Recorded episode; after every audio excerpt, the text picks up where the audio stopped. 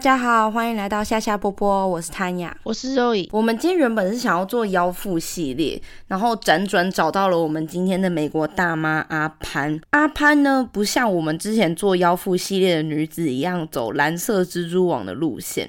但是阿潘也是个非常心狠手辣的毒妇。阿潘的故事呢，还有被拍成《The Things About Pam》在去年三月首播的一个连续剧，这样子。今年甚至还要预计拍第二季，非常的火热。对，它是由那个《B.J. 单身日记》那个女主角拍的，而且他们人的那个选角真的非常非常像。然后那个《B.J. 单身日记》的那个女主 Rene，她还特别就是变。胖，然后她变胖之余，她还有装那个一些假肉。就你知道现在因为技术比较好，所以他们就有假肉可以装在身上，就为了要比较贴近阿潘的真实人物的这个样貌这样子。嗯，所以感觉还蛮值得一看的。我这时候做完这整个故事之后，我会想要看这部剧。这部剧感觉是可以推荐的哦。嗯，那因为今天的故事会稍微长一点，那我们会分上下集。对，那我们上集的部分呢，就会先跟大家分享阿潘的人生及整个故事的主轴为主。那当然，这种可怕可以拍成电视剧的，绝对不会只有这么简单。所以下一集呢，我们就会接着主轴继续给大家讲后续阿潘更惊悚的行为及审判的内容哦。好，那我们故事就直接开始喽。那我们这边就一样，先从阿潘的童年开始说起。阿潘的本名 Pamela Newman Hope，那他那个 Hope 就是他的结婚之后的姓氏啊。那他是生于一九五八年十月十号，在美国密西根州一个非常保守的天主教家庭。潘妈是一个小学老师，然后潘爸就是在那种联合电力公司，就像中华电信，不对，叫什么台电，对的工会成员这样子，一直在讲中华电信。然后呃，阿潘在学生时期的时候呢，是非常喜欢跟朋友们一起出去，就是偶尔翘翘课啊，骑脚踏车，因为那个时候其实娱乐的部分没有像现在这么多嘛，所以就是骑脚踏车翘翘课。那在朋友的眼里，阿潘总是笑声不断，非常。爽朗，很好相处，非常适合一起出去玩的人，就是那种你突然说，哎，今天等下要不要去干嘛干嘛？阿潘就会立马说，好啊，就走吧，这样那种随时随地都会准备好要出去 k i t 的那种漂亮女生，那时候还蛮漂亮的。甚至他同学还说，阿潘是那种不会发脾气，也不会在别人背后讲别人坏话的人，觉得蛮厉害的。我做不到。那反正阿潘当时是做到了，对我觉得这点蛮厉害的。就以毒妇来讲，高三时期的阿潘跟很多情窦初开的少女一样，陷入了恋爱的魔爪。虏获阿潘芳心的这位小弟呢，他不但讲话温柔，长得帅，参加足球队、高尔夫球队，甚至还是国家荣誉协会的成员，就是一个可能高中女生都会幻想在一起的男生这样子。在两个人天雷勾动地火、血气方刚的年纪，一起参加完浪漫的高中毕业舞会那晚之后，就是可能那晚太激动了。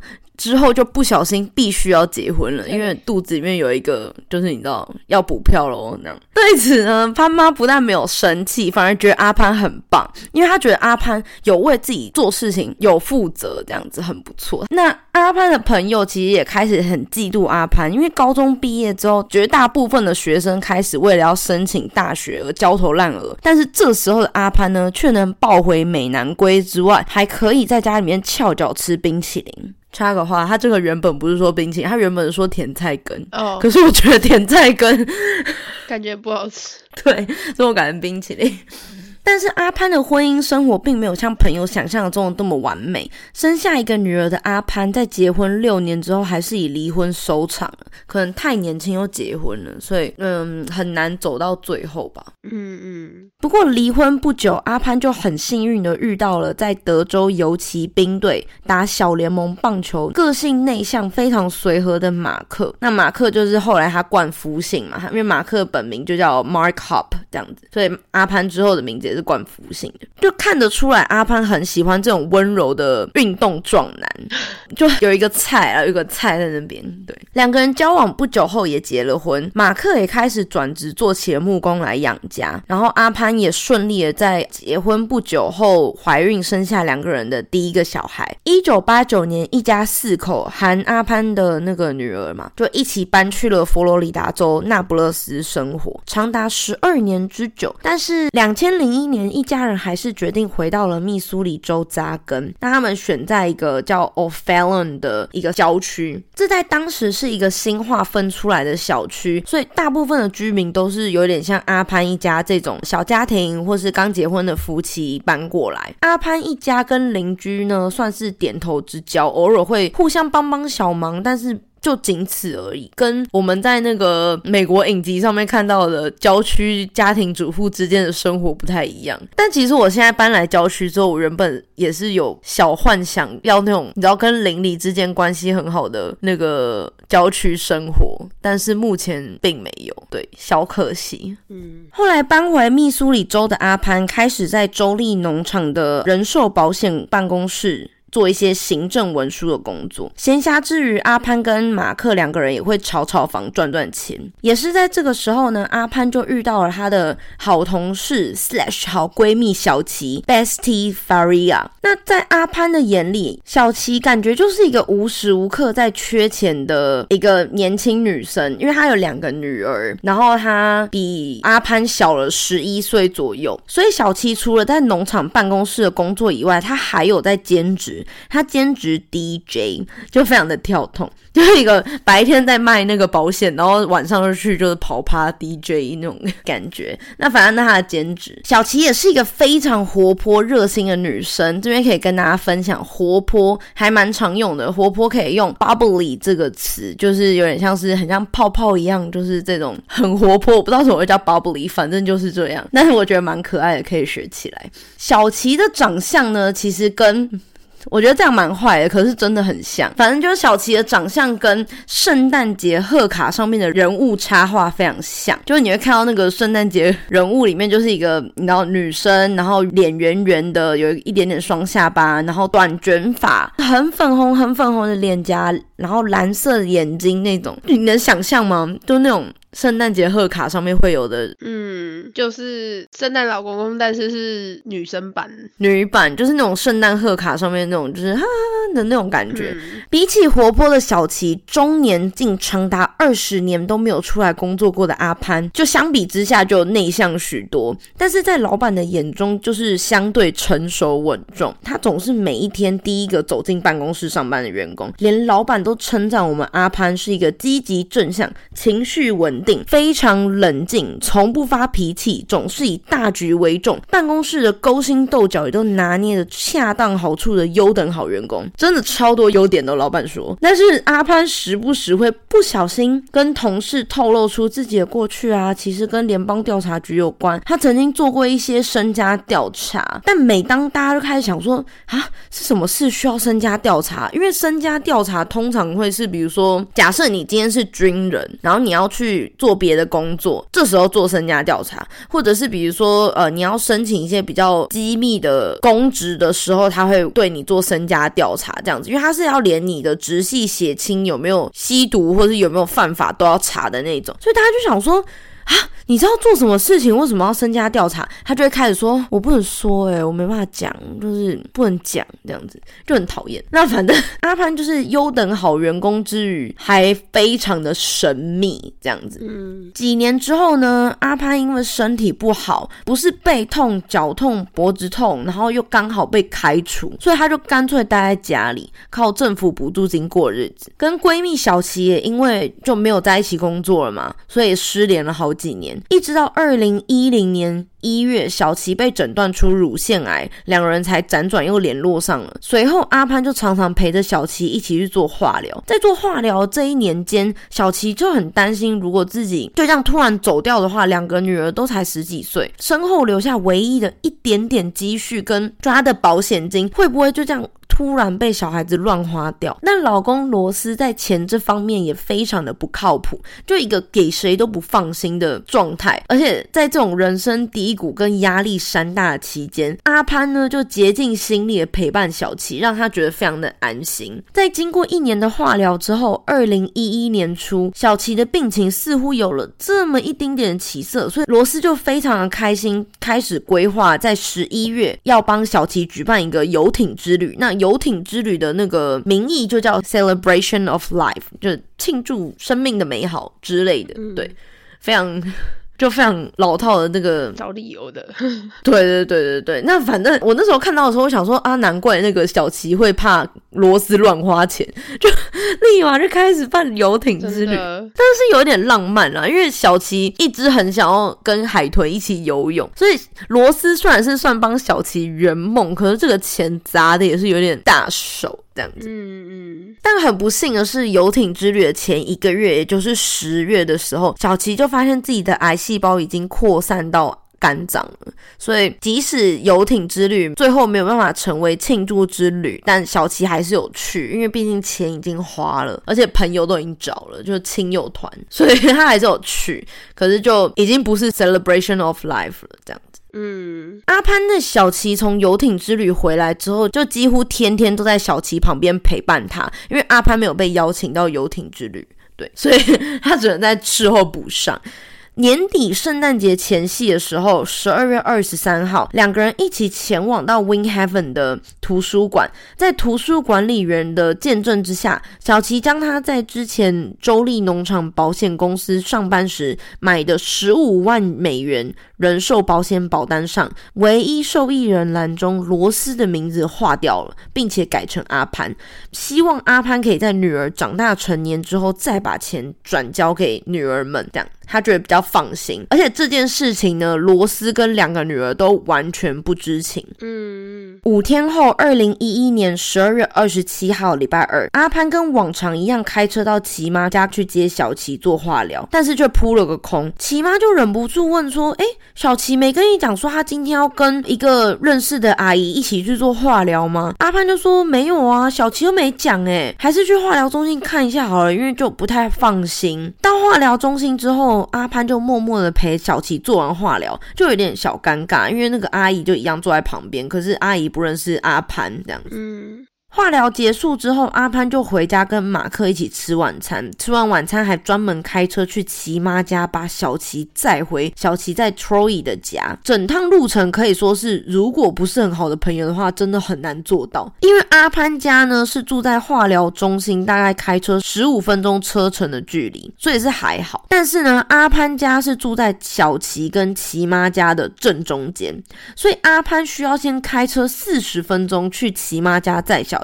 再开车将近一个小时把小琪送回家之后，再自己开半个小时回家，可以说是一个男女朋友的等级了。就一般的朋友可能比较没有办法这样子每天都来一下这样子。对啊，是我就做不到，这个做不到，因为如果只是开车。半个小时就算了，而是你要这样子呜呜呜呜这样对，就一度还以为小琪没有老公，可是其实 但其实不是，是因为每个礼拜二都是罗斯的 game night，那就是一个罗斯你知道会跟他的好朋友晚上周二晚上玩的一些游戏，对，游戏之夜。那罗斯呢，他跟他朋友最爱玩的是角色扮演游戏，不是大家想的那种角色扮演，是。更宅一点的，因为罗斯毕竟是 IT 男，所以可能稍微宅一点点。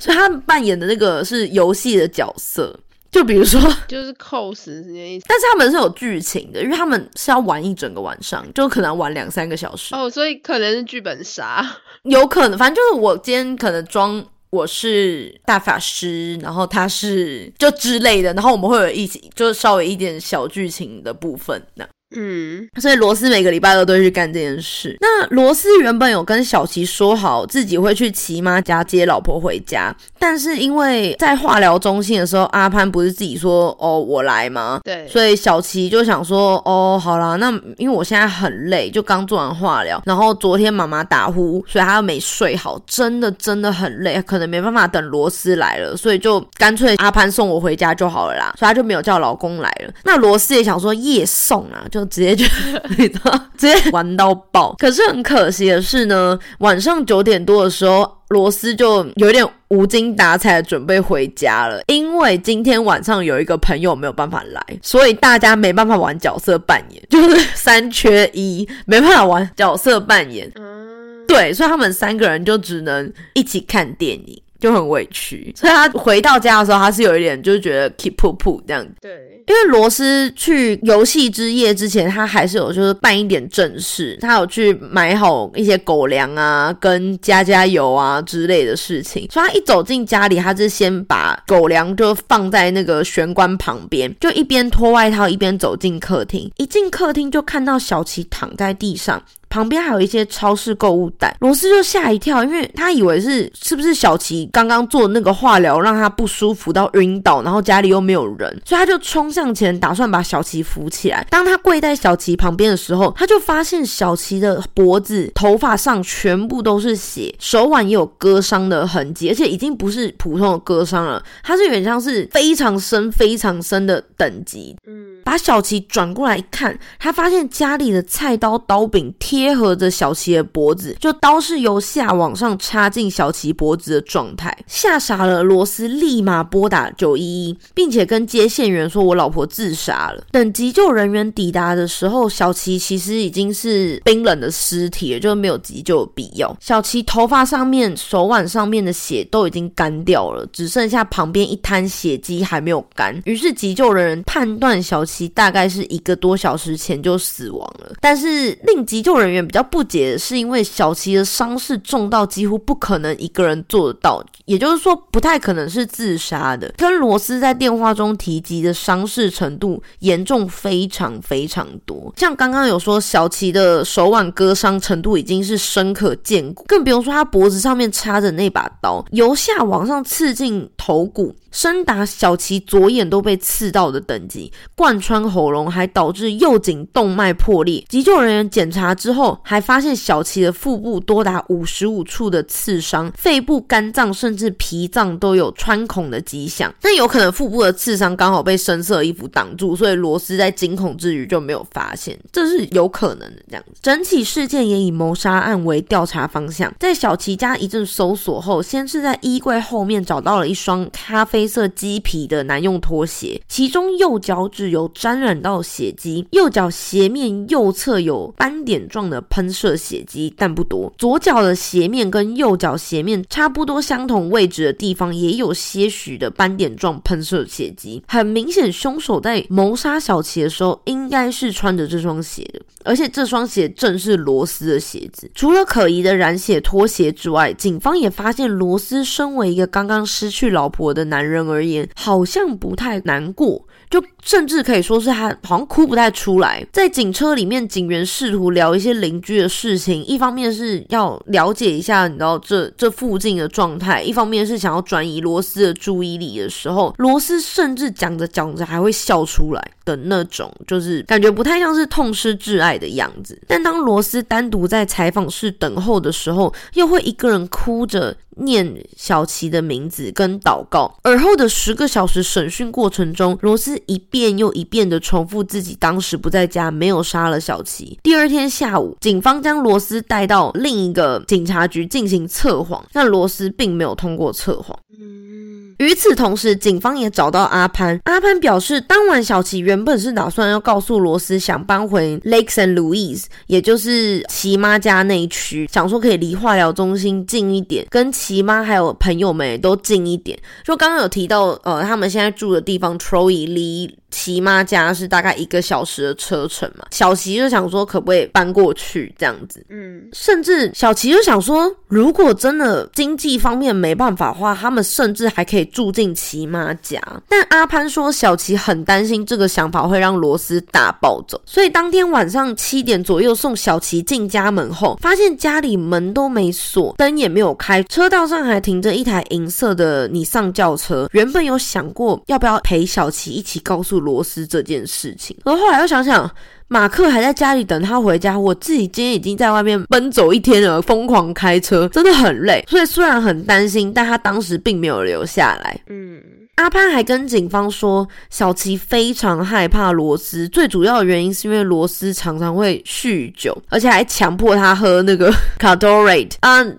这个台湾有进哎，台湾叫开特利，那就是你知道那种蓝色的水，就是他们会称作是，如果你有点小感冒的时候，你可以喝的那种东西。真的吗？可是那个真的很难喝哎，真的很难喝。就是这边有点岔题，那时候我们的咖啡店大概一伙人全部一起小感冒，然后后来我们主管就说什么他要去买这个，然后就跑去买。我那时候还听他讲的时候，我想说什么叫 Gatorade，他们就说你不知道吗？我说我不知道，那你在讲什么？然后就后来买出来就五颜六色。对啊，他说你要哪一个颜色？那个真的很难喝。谢谢，是真的很难喝。我真的没办法，我真的没办法。可是他本来那个男的，他本来就爱喝那个。而且你说蓝色，他就真的分给我一口蓝色，然后那是葡萄味，我就说这不就是感冒糖浆啊？对，那反正罗斯可能也是同一个调调这样子，他就是会强迫小琪喝这个开特利，说锻炼身体对身体好这样子。对。嗯，好可怜哦。小琪要接受化疗，算了，要喝蓝色饮料。而且罗斯还会时不时告诉小琪说：“你知道吗？你死掉的话，我就可以拿到一笔钱了。”就这一类的，就有点像是。半威胁也不是半威胁，就是调侃。嗯，然后他也不让小琪带钱包出门。就在阿潘的眼里，罗斯感觉是非常控制狂的存在。阿潘甚至说，案发前五天，星期四他跟小琪一起去网球俱乐部之后，小琪还寄了一封 email 给阿潘，说自己有多害怕罗斯。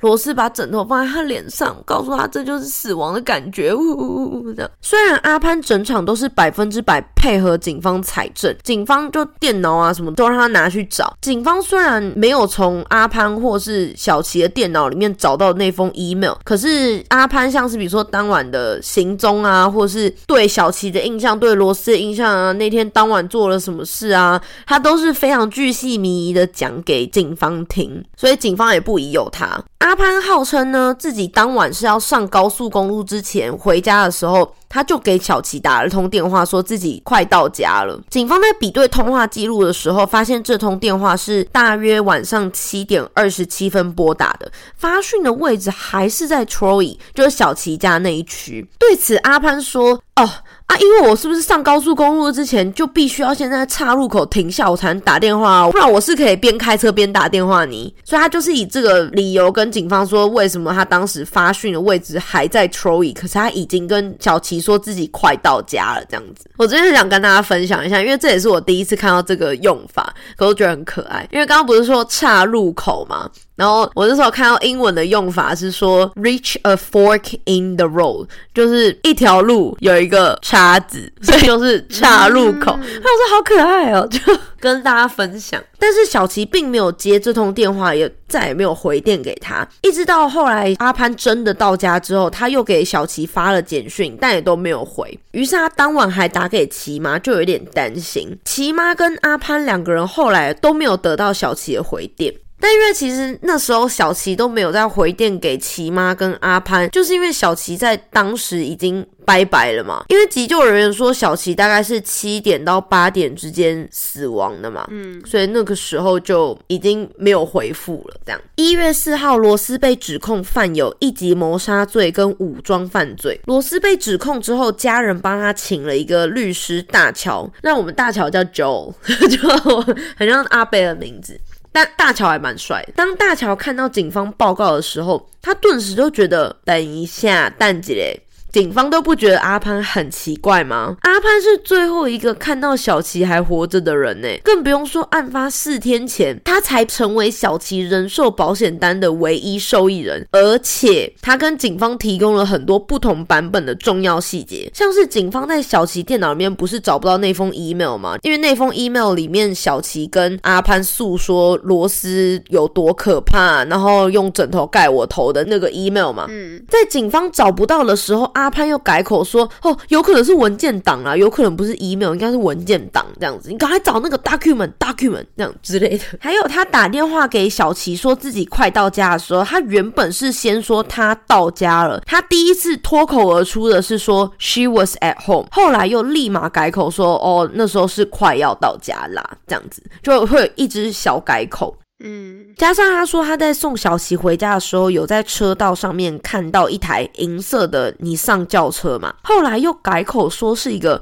很大的蓝色 Ford SUV，这样就整个大改口，怎么可能原本看到一个银色轿车，后来又说、没有啦，是大的修旅车，颜色还完全不一样，就很奇怪。而且他明明就有收到小琪说哦你不用载我去化疗啦的简讯，可是他后来又跟那个警方说他没有嘛，嗯，大家说完没有之后，其他的那个通联记录上面其实就显示出来，他是有收到，他甚至还有回小琪说，他就说哦是哦这样，boomer 那样之类的，所以感觉就是一个小谎、小谎、小谎。讲了一个，然后赶快再讲一个，讲了一个，讲一个，这样就很奇怪。更不用说跟老公待在家里这个不在场证明，严格说起来根本就不是一个强而有力的证据嘛。嗯嗯因为他那天就是说，他到家之后不是直接跟马克一起在家里面吃东西啊，干嘛干嘛的，没有在做其他的事。可是因为我不知道是不是每一国的法律都是这样，可是我知道美国的法律是。配偶之间好像可以有保密的协议，就是你不用全部讲。如果是你们两个之间是配偶的话，即使是警方问你事情，你也可以保密不讲。这样好像有什么保密条款，详细我不太清楚。所以大乔就觉得说，哦，跟老公待在家，我怎么知道你老公是不是跟你一起干这件事啊？反过来看罗斯。当晚的游戏之夜，现场总共有四个人发誓，罗斯在晚上九点之前，他们都一直相处在一起。警方测试过，从他们当晚所在地开回小琪家，即使是一路狂飙，还狂开路肩，还是要二十三分钟。即便当晚罗斯真的是一路头文字 D 的方式开回家，他也只有九分钟的时间要狂刺小琪五十五刀，并且清理干净，然后打给九一一。更不用说当晚。罗斯还有一张发票是显示着九点零九分的时候，他在某一家商店买了个食物，所以可以说是时间轴根本就对不上啊！就是九分钟他狂刺五十五刀也太累了吧？嗯嗯，搜证人员也并没有在罗斯身上发现任何小琪的血迹或是生物证据，像是指甲屑等等的。案发当晚稍早，当罗斯分别在加油站加油。买烟跟买狗粮的时候，都有被监控摄影机拍下。所以当晚罗斯的穿着跟警方抵达的时候穿的衣服是一样的，就是一个橘色的 T 恤跟一个牛仔裤这样子。所以也不是说他已经换过一身衣服，身上没有血迹，他一整个晚上都是穿的是一样的。但是感觉警方是已经认定就是老公杀的，所以对于这个警方甚至质疑说，你大可以在加油站地方就买烟，你为什么要故意跑到另一家店去买？你是不是怕第一家店没有录到你的身影？这样子。罗斯就想说，可是因为因为加油站那家的烟比较贵啊，贵六十 cent，所以他就是一个就想省钱这样。而且罗斯在晚上六点之前就已经完成了这些加油啊、买烟跟买狗粮的事情。小琪至少在晚上七点零五分的时候都是活着的，因为马克的语音信箱中有小琪在。七点零五分传来的节日问候留言，那时候是呃圣诞节跟新年嘛，所以他们可能会传说 Merry Christmas and Happy b New Year 之类的这样。检察官想要单用罗斯的那双染血拖鞋，就说罗斯杀了小琪，其实真的是蛮牵强的。如果这个是凶手故意要陷害罗斯才做的举动呢？对于阿潘跟警方说，哦，那个罗斯都不让小琪带钱包啊，然后家里的门也没锁，很危险，可能是有强盗或是什么之类跑进来啊，什么也不知道，就是很奇怪啦。这样，对于这个罗斯就说。因为小琪跟他出门的时候，其实就常常懒得带钱包，所以罗斯才会说算了，不用带钱包也没关系。所以没有不准他带，而是就是因为小琪很长没带，所以他干脆就叫小琪就不要带了。这样，而家门没锁，也只是因为案发当天早上，小琪打电话跟他说自己忘记带钥匙了。然后小琪不是在琪妈家吗？罗斯要赶出去跟那个朋友一起角色扮演，所以那个罗斯就直接说：“那我们就不锁喽。”这样子而已，而不是故意要营。造出一个很阴森的回家场景。这样子，对于检察官而言，另一个罗斯就是有罪的有力证据，就是因为罗斯的测谎没有过关。对此，大乔就直问检方说：“请问你对一个三十二小时没有睡觉、稍早还有抽过大麻的人进行测谎，这个结果是合理正确的吗？还是你觉得我们是不是应该要在罗斯已经然后有休息、有睡觉的情况之下再做一次呢？除了大乔以外，罗斯的四名角色扮演好友也一样，就是提出了这个要求。但是检察官是直接拒绝，不给他第二次做。测谎的机会，怕那个做准备这样子。大乔也提出说，虽然检察组对阿潘进行 DNA 的检测，但并没有人将这些 DNA 跟案发现场做比较啊。有人能证实他号称他当晚所穿的衣服是真的吗？因为像罗斯的有被拍到啊，可是阿潘的我们不知道。他可以跟我讲说他穿呃粉红色洋装，可他稍早可能是穿红色洋装啊。有人去检测过这些衣服跟阿潘车上都完全没有血液反应吗？大乔也注意到，阿潘虽然答应要做第二次的测谎，随后又要求自己的医生开一张因为个人因素，所以我无法进行测谎的诊断书。因为阿潘就号称自己头有撞到过，所以他现在就是时而记不住，时而就是就有时候会小失忆啦，这样子，有些记忆他记不起来，这样还要求医生说不需要写的更详细，就直接写出个人因素就好。即使在大乔追问之下，医生跟阿潘都不愿意。提及到底是哪一类的个人因素导致你没有办法说实话？我觉得大乔蛮厉害的，就大乔感觉是有在认真上班。嗯嗯嗯，可是他搞不好也有收买医生之类的。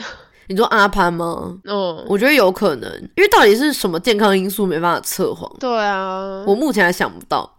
就如果像之前疫苗，你要写一个健康因素不能疫苗，我就觉得哦，好啦，还算合理。有些人心脏比较家庭。疾病的问题，可是测谎哎，测谎有什么个人因素？个人因素不就是你干的吗？真的，因为你又不是说只想上班，然后你要请假，然后你不能说你可能不想要让。人家知道你的私人的事情，所以你就可以说这是私人因素，我没办法跟你讲。但是这个是 法庭之类的，就是警察那些有的没的，这超奇怪的。这个超像是我以前高中不想上课的时候，会叫我妈写一张，就是鼻子过敏没办法上课，就是一个就是 明显是 bullshit，可是对方还是要接受的感觉。真的。那一月四号侦讯期间，由于警方还是认为阿潘没有说谎跟没有做。为证，所以大乔就开始进攻了。大乔说：“大乔跟警方哦，他就说，那阿潘有没有跟你透露过，他因为伪造文书，所以被两家人寿保险公司开除吗？他有吗？”然后警方说：“呃，没有。那你有看到过阿潘任何脑损伤的证据吗？”警方说：“没有。”他说：“那你们有翻过阿潘的病历吗？”警方也说没有。就你就可以知道，警方感觉就是实打实的偏袒。即使在被大乔这样的质问之下，警方还是没有开始调查阿潘，因为阿潘的审讯过程都非常的自然大方，有问必答，而且也顺利的一次就通过了测谎。当警方问到说有关更改受益人的部分，阿潘甚至表示说。你这样暗示我为了钱杀了小琪，真的让我很受伤哎！我又没有逼他，我又没有逼他，就是把我改成受益人。而他这时候原句他是说，我又没有把枪架在他头上。警方这时候还跟他说，哦，没有啦，只是例行的问题啦，就是抱歉，如果伤到你的感受这样。一月十七号，State Farm 保险公司还联络了承办该案的警方，因为他们需要支付小琪的人寿保险金，所以他们要知道阿潘到底是不是嫌疑犯。如果是嫌疑犯的话，这件事就不用给了嘛。警方还跟 State Farm 保险公司保证，阿潘不是嫌疑人，你可以放心的给他钱。二零一二年六月二十五号，小琪被谋杀了六个月之后，在这长达六个月期间的侦讯，阿潘也渐渐开始对整件事情非常不耐烦。他开始就是警方有时候问一些问题，他就会觉得哦，blah blah blah blah blah，就是就 是你知道这一类的，开始就是。尾巴有露出来了，他甚至告诉警方：“ 我如果真的要钱，我妈死之后，我就会拿到五十万啦。我妈还患有痴呆症的，一半的时间都不知道我是谁。我知道这样听起来很过分，可是我之前在人寿保险公司工作，所以我真的要钱的话，这个方式比企图杀死一个身体比我强壮的人简单多了，好吗？I'm just saying 啦。”就我只讲讲，但是他感觉是认真，就是有衡量过。但他这句话意思，简单来说就是杀死小琪比杀死他妈难多了，钱还比较少，这样子。那大乔听完阿潘眼睛眨都没眨一下讲出这句话之后，内心瞳孔地震百分百，想说这个女人是真的在权衡要杀死她妈妈拿到五十万，还是杀死她朋友拿到十五万，哪个比较容易吗？就感觉是一个很奇怪的举例这样子。二零一三年三月二十号，大乔终于在庭审中 PK 阿潘。大乔就质问阿潘说：“你有什么身体缺陷吗？”阿潘就说：“我不确定，诶，我不确定什么才是身体缺陷，但是我有足下垂跟平衡的问题。”就感觉像说我扁平足，就是这。好啦，你不用当兵了，对，不用当兵，对，哎，这也算是啊。对，那阿潘就说，因为他在二零零九年十一月上班的时候绊倒了，头撞到文件柜。阿潘说他已经申请了工人补偿，但是因为案件仍然还在审理之中，这样，可他就是摔到头。大乔说，所以你头受伤了？嗯，对啊。那你是怎样受伤的？不知道。那你怎么知道你的记忆力有问题？哦，因为你问了我问题啊，啊，我就不记得了。他就 因为这样就号称自己的那个头脑有问题，这样。阿潘甚至说自己没有医疗保险，所以在工人补偿下来之前，他没有办法负担去看医生，所以没有办法去看自己的那个头到底是什么问题。而且自己甚至没有买人寿保险，因为他觉得没必要。我自己就是在人寿保险上班的，我知道没必要。但是她老公马克却有一笔高额的人寿保险，就听起来超怪的，感觉下一个就是马克。庭审中，阿潘还不小心脱口而出说：“And amazingly, he's still alive。” Because it's a lot，就是他说，对啊，马克现在还活着真的是奇迹耶，那个钱的金额真的很高哦。那样，连大乔都被这句话杀个措手不及，想说 Excuse me，就是你刚刚是李铁公下，是明晃晃的跟我说你就是罪犯，对，想说刚是刚是坦诚了吗？这样。但阿潘没有，阿潘还回答说：“真的，真的很多诶，因为是我卖给他的。”而在大乔的追问之下，阿潘就说出：“可是你知道，如果我真的真的想要很多钱的话，我大可以把我老公给杀了，而不是杀小琪。”他说：“I mean, I guess if I wanted a lot of money, I could。”我觉得他这边应该说 could have，可是他原句是说 I could。他说：“I could kill him instead of her。”大家那时候原本就没有说 her 是小琪嘛，所以大乔因为他们在庭审之中，所以他必须要阿潘说出谁，所以是谁这样子，所以他后来才。追加说哦，小琪，所以他后来大乔逼阿潘讲出那个 her 就是小琪之后，阿潘又重复了好几次说没有啦，我没有杀小琪啊，我刚只是说，就我刚只是讲讲说，就是如果要的话，我还不如这样子之类，但我没有杀他。